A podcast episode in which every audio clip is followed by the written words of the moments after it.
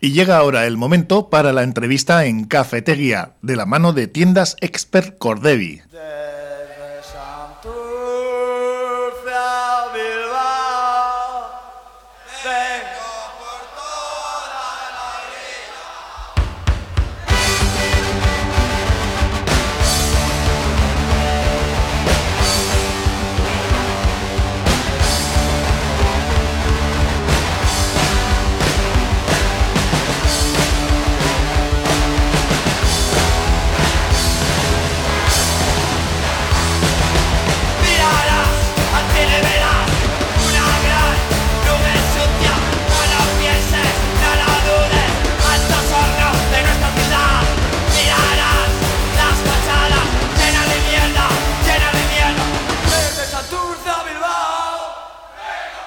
Y sí, desde Santos de Bilbao, qué duda cabe de que Altosanos de Vizcaya ha sido una empresa que ha marcado una época, 120 años de industria, lucha y memoria trabajadora, es como se titulan estas jornadas de memoria de trabajadora de estos eh, 120 años, eh, fíjate, que estamos hablando, aquí estamos con Juanjo Zárraga de Pericos Olavarría, el Cartea. Hola, ¿cómo estás, Juanjo? Hola, muy bien, ¿qué tal estás? Estamos hablando de muchos años, ¿eh? Demasiados. Muchos.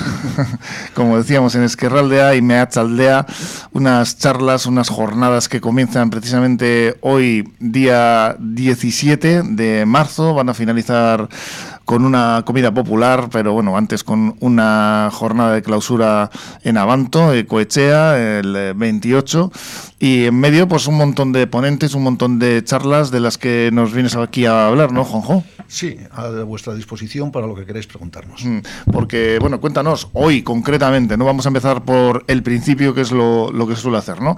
Hoy en marzo 17 en el edificio Ilgner, ¿no? Va a ser... ¿A qué hora esto? Pues porque... Las charlas van a ser todas a las 7. A las 7 de la tarde. El horario lo hemos, hemos querido mantenerlo para que no haya problemas de dudas y además otra aclaración, las charlas van a ser todas abiertas a todo el que quiera participar.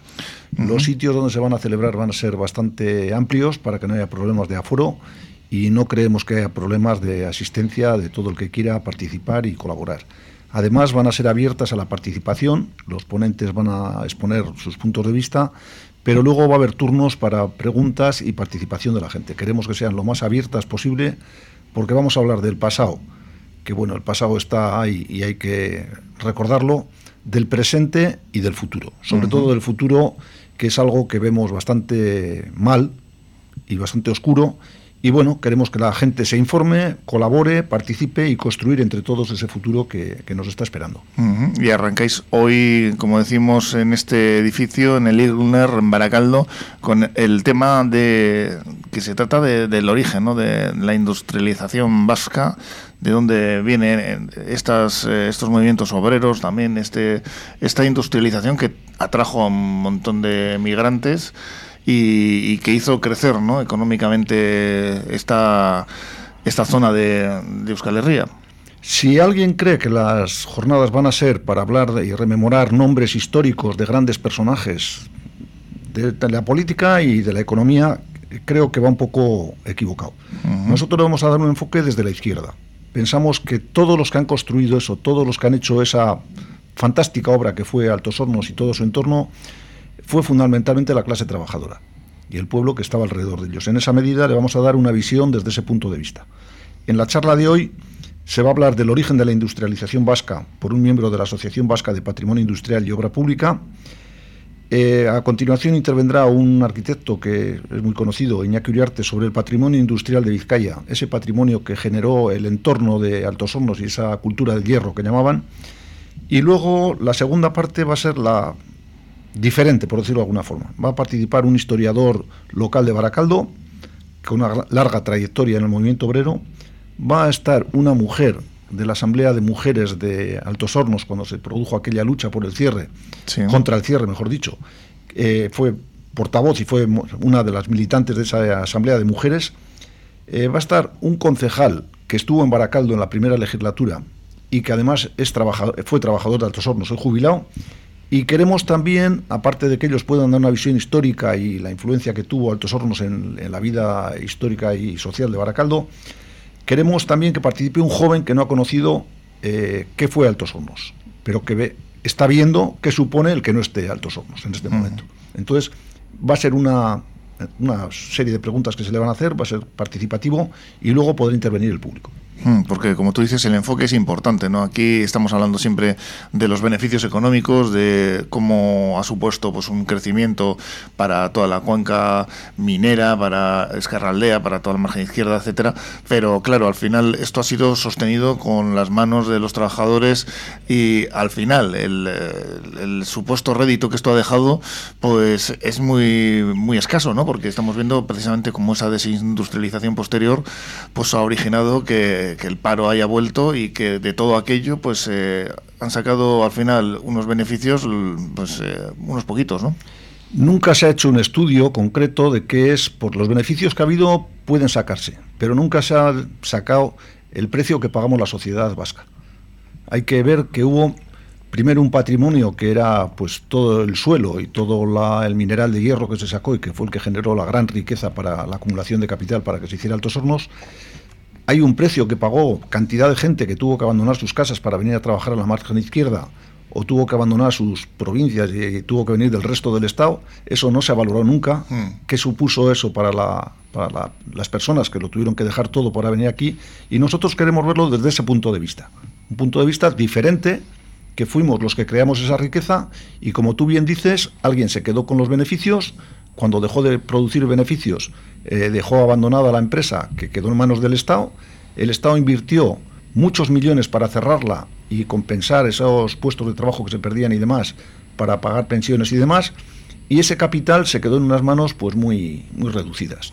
Eh, vemos estos días, por ejemplo, el antiguo, la antigua sede del BBV en Bilbao, el, edificio este de la Plaza Circular, como un fondo de inversión con apellidos que rememoran a gente que estuvo en Altos Hornos, se han hecho con, el edificio en este momento. O sea que todavía siguen acumulando grandes cantidades de dinero que están en muy pocas manos y el resto nos hemos quedado pues con una desertización industrial, con unos pueblos desestructurados urbanísticamente, con una ría que parece que va cambiando, pero que daba pánico pasar por allí. Hmm. por lo que ruinas industriales y contaminación, etcétera, etcétera. y porque no se quiere remover en los fondos, porque no se puede, de hecho.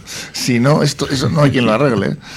Bueno, eso esa es otra. Esa es otra que está ahí, que la tendremos que pagar algún día, pues, pues, todos, como lo estamos haciendo. Sí, bueno, yo recuerdo también unos depósitos que hay en la playa de Ciervena también, que tuvieron que taparlo todo, porque aquello, claro, estaba totalmente intoxicado y la única solución era, era taparlo. O sea, porque es que si te pones a remover estas cosas al final. Eh, pero claro, hay que remover, ¿no? En la memoria industrial hay que remover en la memoria de los, de los trabajadores, ¿no? Esa memoria, has puesto el ejemplo, vosotros. El ejemplo que has puesto tú, eso de que en vez de remover y en vez de regenerar, lo que se hace es tapar. Tapar, efectivamente. En este momento, el ejemplo más claro que tenemos es el Lavaco Vilcos. Era una empresa que estaba, pues tenía 4.000 trabajadores, se ha desaparecido y han hecho una gran esplanada. Una gran esplanada que nadie sabe lo que había allí. Si había vacas, hmm. había marismas o había un superpuerto. Nadie sabe lo que había, han hecho una gran esplanada y ahora vienen en la siguiente, la naval que bueno, pues el futuro que tiene también le tiene muy, muy complicado lo que es la instalación, ¿no? ya los trabajadores que eso ha desaparecido. El movimiento obrero y la oligarquía vasca, que es uno de los temas que vais a tocar y del que estamos hablando, porque realmente estamos hablando de, de esas pocas manos a las que van los beneficios y que luego al final, como has apuntado tú, es el Estado el que se encarga de solucionar con el eh, dinero de todos los problemas que generan estas eh, grandes eh, empresas que desaparecen ¿no? y dejan abandonados prácticamente a los, a los trabajadores. Bueno, la charla que tú haces mención va a ser en Ortuella el próximo día 23, el miércoles. Eh, va a ser presentada por Coro Mendieta, que es una conocida de la margen izquierda, trabajadora de Tele7, una gran comunicadora y que conoce muy bien nuestra comarca. Y van a participar dos fenómenos, yo diría, de la historia del movimiento obrero y, del desarrollo industrial que se ha dado aquí. Es Perico Ibarra, es catedrático, ha sido catedrático en la Universidad del País Vasco, ha sido uno de los primeros abogados laboralistas que, hubo en, este país, participó en el juicio de Burgos de 1970 y es un gran conocedor de, del tema obrero y de la oligarquía. Va a tratar el tema de la oligarquía vasca, cómo se crea, cómo se desarrolla y demás. Y luego el segundo es Paco Letamendía Orchi, que bueno, también ha sido profesor de la UPV, eh, también abogado laboralista, son los dos primeros abogados laboralistas que existen en, la margen izquierda. Es historiador y va a tratar sobre el movimiento obrero. Tiene varios libros sobre el tema y van a, participar ellos y serán los que, que encaucen él. Y luego será el turno de Portugalete en el Mercatu, ¿no? que es el día 24 estas charlas que hemos comentado en el 23. Y en Portugalete, ¿es posible la hegemonía de la izquierda en Esquerraldeas, el tema que, del que vais a tratar en una charla coloquio? Sí, eh, hemos invitado a, al parlamentario Oscar Matute. Eh, la idea es hablar sobre si es posible esa hegemonía de la izquierda. Muchas veces la gente piensa que la izquierda gobierna, que la izquierda hace y deshace. La izquierda ni hace ni deshace porque el que manda es el capital que está detrás y es el que trata de poner todas las zancadillas cuando llega al poder, si llega alguna vez. Mm. Entonces, en la margen izquierda, curiosamente, y en la zona minera, eh, son todos somos todos trabajadores, somos clases populares, no hay grandes fortunas y resulta que nos encontramos que no gana las elecciones esa izquierda que tenía que ser la representativa de, esos trabajadores. Entonces, ¿qué es lo que está pasando? Nos va a dar su punto de vista este diputado y será también una charla, yo creo que muy abierta a participación y a opiniones de, los asistentes. Luego habéis titulado en la charla coloquio del el siguiente día, en Trápaga, el 29, del proletariado al precariado. Y esto, pues más o menos lo que viene a decir es lo que hemos comentado antes, ¿no? Que al final... Eh, sí, tenemos una, la primera huelga, gran huelga, eh, la general de, los mineros en 1890 y a partir de ahí se crea una clase obrera, se consolida una organización obrera de, pues, a través del Partido Socialista, la UGT, después surge el Partido Comunista y demás, y bueno, pues eh, los movimientos de huelga, cualquiera que haya vivido por aquí, pues que tenga ya ciertos años, no le van a sorprender, que ha habido huelgas de todo tipo y mm. de todo momento. Y continuas. Y entonces, lo que nos estamos encontrando en este momento es que han desaparecido las grandes empresas, esa clase trabajadora no está organizada, está muy atomizada, Carece de derechos, cada día le quitan más derechos y en vez de proletariado en este momento lo que tenemos es un precariado. Un precariado que es todo es precario, todo es al día, nadie tiene derechos, los patronos están creciendo cada día más y en esa medida estamos hablando de presente. Y bueno, pues ahí lo que vamos a tener presentes en la charla van a ser gente de, la contrata de la contrata, porque Amazon es la gran empresa mundial, pero resulta que Amazon no tiene trabajadores eh, por aquí. Lo que tiene son almacenes y esos almacenes son todo autónomos. Eh, hay una desregularización total que en magistratura están dando la razón a los trabajadores, pero luego los despiden, mm. les prohíben sindicalizarse, eh, no tienen derecho a huelgas, etcétera. Van a ser trabajadores de Amazon. Eh, va a ver gente joven que está organizada en diferentes sectores para luchar contra esto. Y luego nos estamos encontrando también que hay unos sectores feminizados que están en lucha constante, porque llevan años de huelgas, como puedan ser las residencias de, de ancianos y tercera edad, gente de limpieza, gente de asistencia domiciliaria y demás, que son huelgas que están ahí permanentes, que nadie las hace caso porque les ponen los servicios mínimos del 100% y que los derechos los están perdiendo continuamente. Además mm. son sectores que son clásicos femeninos, que cobran menos, que están en peores condiciones y lo que vamos a hacer es que nos expongan su presente para ver cómo le podemos ir haciendo frente. Una precariedad en este caso máxima, extrema, que es la que sufre la mujer.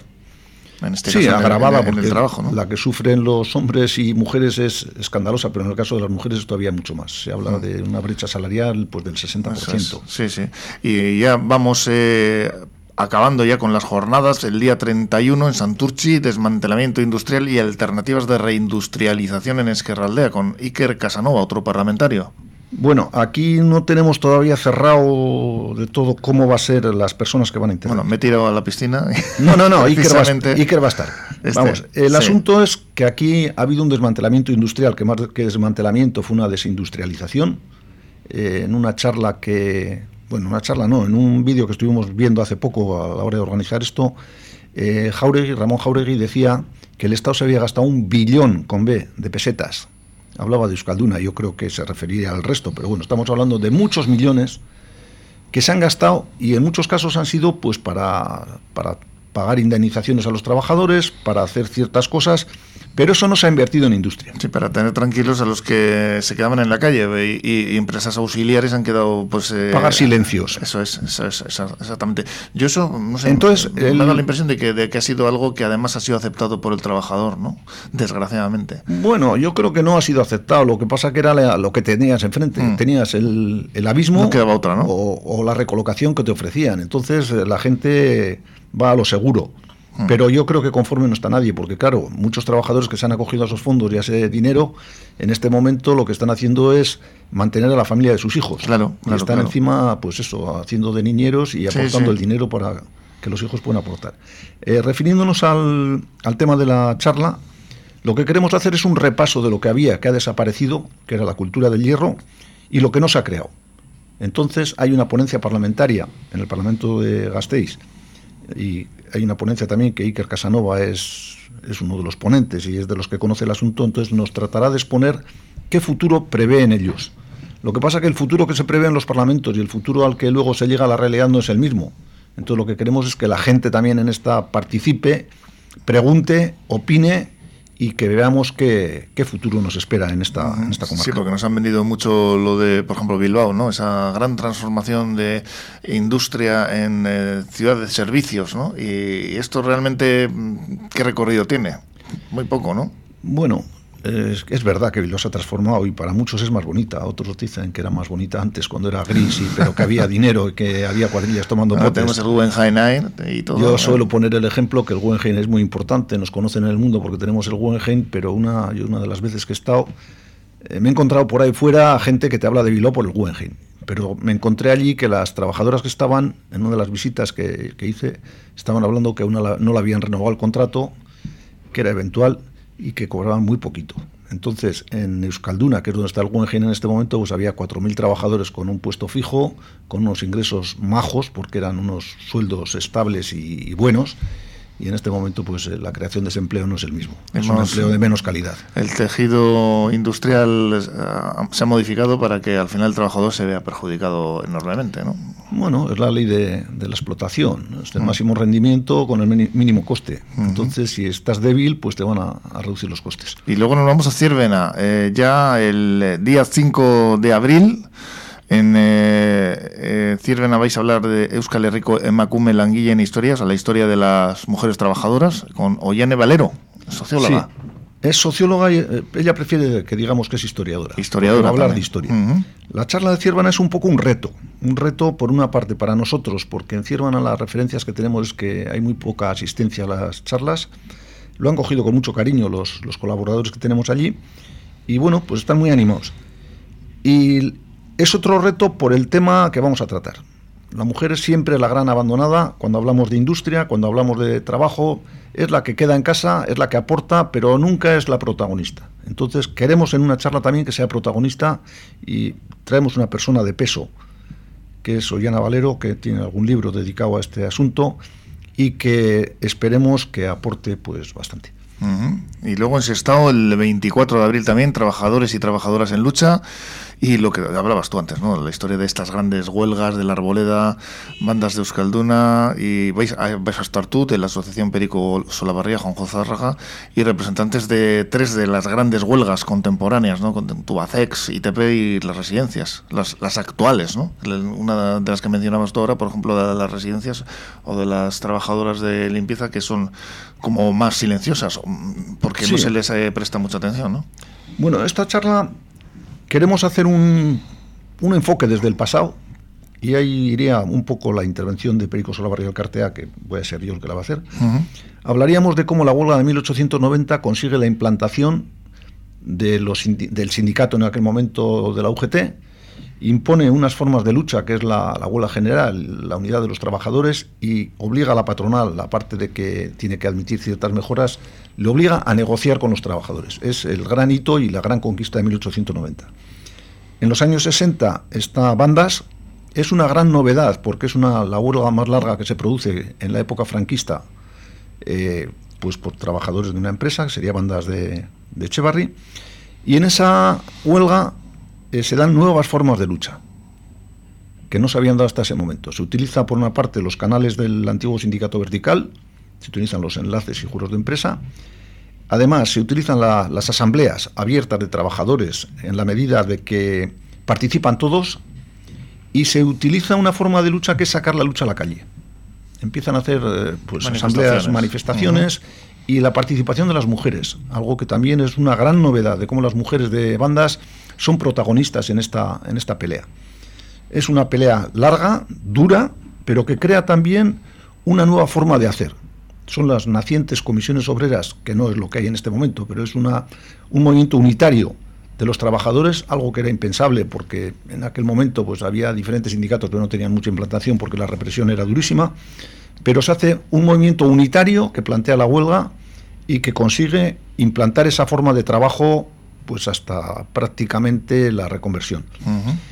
Y la tercera sería, la tercera forma sería Euskalduna, que es la reconversión ya cuando culmina, por así decirlo, hay cierres posteriores más importantes, pero Euskalduna hay un enfrentamiento duro por mantener los puestos de trabajo, querían cerrar la empresa sin más, consiguen indemnizaciones, consiguen recolocaciones, pero en Euskalduna se ve por una parte que hay un movimiento obrero fuerte que se enfrenta al gobierno, en este caso que era el dueño de, la, de Euskalduna, y que trata de defender los puestos de trabajo. Entonces allí se impone la, la, reforma de, pues, sindical y todo lo que viene detrás, y ya es una forma de lucha también que hay que analizar. Y luego lo que pegamos es un salto a las nuevas formas de lucha que hay en estos momentos. Ah, hemos asistido a unos momentos de pasividad, yo diría, porque no había grandes empresas eh, últimamente.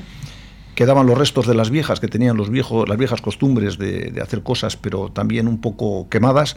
Pero en este momento nos encontramos con, con nuevas formas de lucha. Una sería tú haces con una grandísima y muy larga huelga que nos explicarán los trabajadores, que consiguen un triunfo que es importantísimo. Está ITP, que pasa algo parecido, que son nuevos trabajadores que, van surgiendo en estos momentos y que se organizan y que luchan y que defienden sus puestos de trabajo, han ganado una sentencia recientemente que les da la razón, y está el tema de las residencias, que es el, gran reto que hay en este momento, porque las residencias tienen en cuenta que llevan muchísimo tiempo de, huelga. Es un, nicho de, sacar dinero por parte de cierta gente y lo están sacando pues a base de, dinero que viene de la administración, pero por otra parte no pagando a los trabajadores. Sueldos eh, muy bajos y prácticamente pues, eh, en el límite de, lo legal, ¿no? Sí. Y luego vais a Musquis el 26 de abril con el tema Transición energética y justicia social, con Miquel Otero, parlamentario, y José Becerra, de Cubo Verdeac. Bueno, eh, esta es una de las que vamos a hablar de futuro. Aquí todo el mundo habla de transición energética y justicia social, pero luego nos estamos encontrando con que el que lidera la transición energética son Petronor y Iberdrola, que son los de siempre. Entonces nos parece que hay, hay gato encerrado.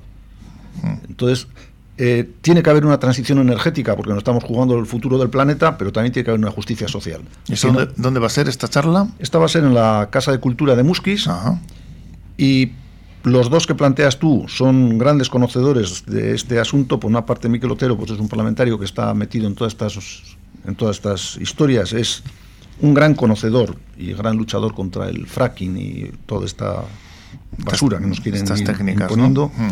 Y José de Becerra es un ingeniero, creo que es, pero es un trabajador ya cualificado y además ha sido parlamentario y es un, conocedor de este mundo verde, ecologista y demás eh, a la perfección. Entonces, entre los dos harán un enfoque bastante serio, me imagino, que, que está garantizado, y luego la participación de todo el mundo pues para que aporte lo que, hablando de esa transición energética y justicia social que muchas veces, por no decir eh, casi nunca, van de la mano. Y ya para cerrar el 28 eh, de abril en eh, Abanto Ecochea, esa jornada de clausura, gigantes de la lucha obrera con Facundo Prezagua y la pasionaria como, como temas y, Miguel Usabiaga mm, historia, bueno, un historiador ¿no? que, que, nos va a hablar sobre ello, y Perico Solabarria el Cartea también que tendrá por su, participación en esta charla. En, la lucha obrera nosotros distinguimos que hay tres personajes que, destacan y en cierto modo son han sido personajes malditos. Por una parte está Facundo Pérez Agua, pues que mucha gente quizá no sepa ni que existió. Mm. Es un fundador del Partido Socialista Obrero Español. Y luego del PC, ¿no? También. Eh, vino a Vizcaya, él es toledano, viene de Madrid, encargado expresamente a organizar a los trabajadores y es su función y su trabajo que lo coge con entusiasmo, fue concejal de Bilbao, pero aparte de eso fue un enamorado de la, de la relación con los mineros. Él vivía en Bilbao, pero resulta que los mineros cuando la guerra hacen un batallón que se llama Facundo Pérez Agua. Ah, sí, sí. Entonces es de, mucha memoria, aunque muy olvidada por mucha gente. Pero es un maldito para el Partido Socialista porque, bueno, rompe con ellos porque las formas que llevaban decían que era una traición a los trabajadores y es uno de los fundadores del Partido Comunista. La pasionaria, ¿qué vamos a hablar de ella? Es otro personaje, pues que a pesar de que últimamente es muy conocido, pero todo el mundo habla ya de una señora muy mayor, pero todo el mundo olvida su anterior trayectoria en, en, Musquis, o en La Arboleda, o en Gallarta, ellas de Gallarta, pero bueno, toda esa trayectoria de mujer casada con un minero y empezó a participar en las luchas obreras pues muy joven, después sería una gran líder, y finalmente, pues es lo que pasa, que todo el mundo se acuerda de una señora muy mayor, que era muy maja y muy simpática, pero se olvidan de su trayectoria y su lucha. Eh, Miguel Usabiega es un divulgador eh, de historia, eh, es un buen conocedor de los dos personajes y hablará de ellos. Pero nosotros pensamos que hay otro personaje fundamental en la lucha de los trabajadores y es Perico Solavarría. Perico Solavarría pasa lo mismo. Todo el mundo se acuerda de un viejecito que andaba por ahí, que estaba metido en todas las movidas, mm. pero Perico Solavarría es el segundo cura obrero con lo que eso significa en, el Estado español y en Vizcaya sobre todo, eh, eh, se enfrenta a la jerarquía eclesiástica para ir a trabajar. Y claro, hoy mucha gente, pues de los curas no sabe ni, qué, ni cómo son, pero es que le dan un permiso especial para que se quite la sotana para ir a trabajar. O sea, aquello en aquella época fue romper con todos los cánones que había. Mm. Perico Solabarria es un luchador contra la dictadura aporta su casa para, para que allí haya reuniones y haya pues actividad política y sindical, algo que ahora nos parece también muy extraño. Y Perico Solabarría es un hombre muy ligado con la gente pobre, con la gente obrera y con la gente necesitada.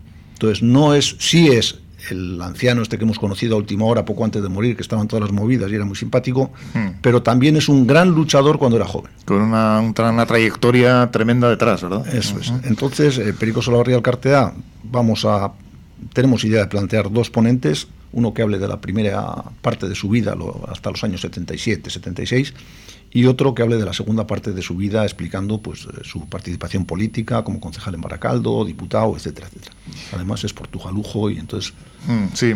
Y, pues, y, tienes que tener un poco más de cariño. bueno, aquí en Portu Radio, desde luego, pues oye, tenemos, eh, como suele decir, vamos para casa, ¿no? Pero, hombre, eh, está muy interesante, desde luego, todas las charlas y las, eh, los ponentes, los temas, los personajes a los que dais esta, este, este recuerdo, ¿no? Esta relevancia que han tenido, pues, esa participación a lo largo de estos 120 años, ¿no? De industria, lucha y memoria trabajadora, como habéis titulado en Esquerraldea y Meachaldea, Altos Hornos de Vizcaya, o eta, eh, eun eta hogei urte, langile memoriaren jardunaldiak. ¿eh? Y la verdad es que, bueno, muy interesante, un montón de, de temas eh, a tratar, un montón de ponentes, como decimos, y de personajes que van a quedar aquí reflejados. Y como decíamos al principio, pues estas jornadas que comienzan hoy, día 17 de marzo, y van a finalizar el 28 de abril en esta Ecoechea en Avanto, y luego, bueno, una ribascaría, una comida popular, ¿no? El día 30, que también en su gastieta, ahí pues eh, habréis tendréis oportunidad ¿no? de, intercambiar opiniones sobre todo lo que haya quedado en el tintero. Eh, con relación a la charla del día 28, es en, Gallarta, en la Ecoechea, porque pensamos que es el marco incomparable. Mm. Encima de la mina, en un edificio que tiene un mirador espectacular. Sí, sí, el sitio es impresionante. Entonces, pensamos que había que finalizar allí porque el origen está en la mina y tiene que finalizar en la mina. Y seguro que más de uno igual ni lo conoce, ¿eh? porque es, reciente. Mucha gente. Pues animar a todos. Y en la arboleda la comida pues va a ser abierta, esperamos alguna sorpresa agradable para los asistentes, pero invitamos a la gente a ir. La arboleda fue el núcleo de la, de la lucha de los mineros. Eh, Perico era un enamorado de la arboleda, me imagino que la apasionaria también porque trabajó allí durante su juventud y su padre también y el marido trabajaron en la arboleda y bueno, pues que, invitamos a la gente a, participar. Y ya sería una jornada más lúdica, pero más de relax. Pues invitar a, la gente, como dices tú, a todo el mundo a que participen en estas jornadas. Y ha sido un placer tenerte por aquí contándonoslo, eh, Juan José, eh, Juanjo, me han dicho no Juan José, Juanjo Zárraga de Perico Solavarría, el Cartea, que vaya muy bien. Eh, me consta que aquí hay mucho trabajo detrás. Y a seguir eh, trabajando y a seguir luchando, porque esto, esto no para, ¿eh? Ni para ni queremos que pare, tiene que seguir y tiene que mejorar. Entonces, daros las gracias por la invitación y por el programa que has organizado. Es que a ti. Vale. Suri, voy a verte, agur.